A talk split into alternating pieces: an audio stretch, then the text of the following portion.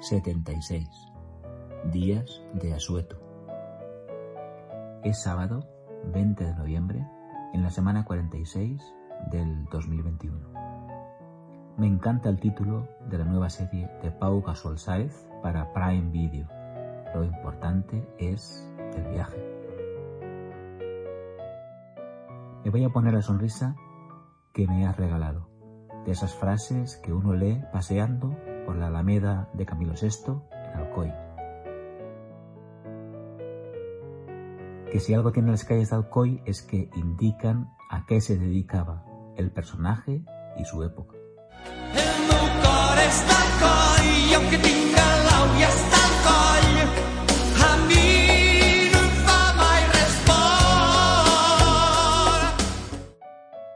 El lunes mi camino me llevó a esta narración de Vicente Velasco Ibáñez, grabada en círculo en una plaza redonda de Valencia.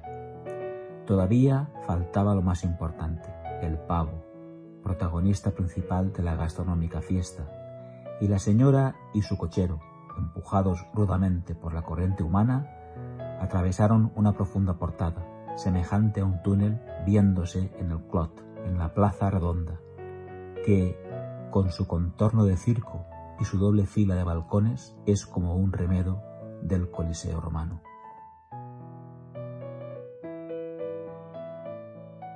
Eso me recuerda que los pavos de Norteamérica están ya en la cuerda floja. El próximo jueves serán bocado de esas cenas agradecidas previas al Black Friday.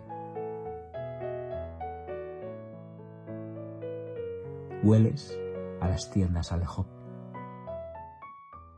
Las montañas más altas no son necesariamente las más difíciles de subir. Escuchando el podcast a de gigantes, llegué al inmenso yacimiento de Gobel y Tepe. Para muchos historiadores es el primer templo de culto de la historia. Pero hasta que no lo busqué y lo vi, mi imaginación no se había acercado siquiera a su grandiosidad. En el almuerzo de décima de Villa del martes encontré el no dejes que el pasado robe tu futuro y vive el presente. El miércoles llegué a una pared del barrio del Carmen que decía la hora más oscura del día es justo antes que amanezca. Justo ahí da inicio el crepúsculo. Con sigilo pude saludar por sorpresa a Paki Cabe Canem, atenta a los entrenamientos de sus equipos de rugby.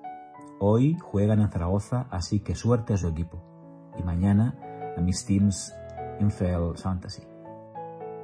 Por la newsletter de Antonio que dedicó a los libros, me enteré que uno de los mayores tesoros bibliográficos que alberga la Biblioteca Histórica de la Complutense son los ejemplares atravesados por las balas durante la Guerra Civil Española.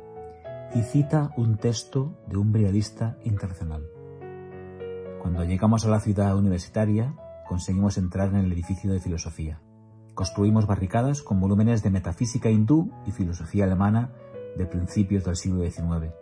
Eran totalmente a prueba de balas.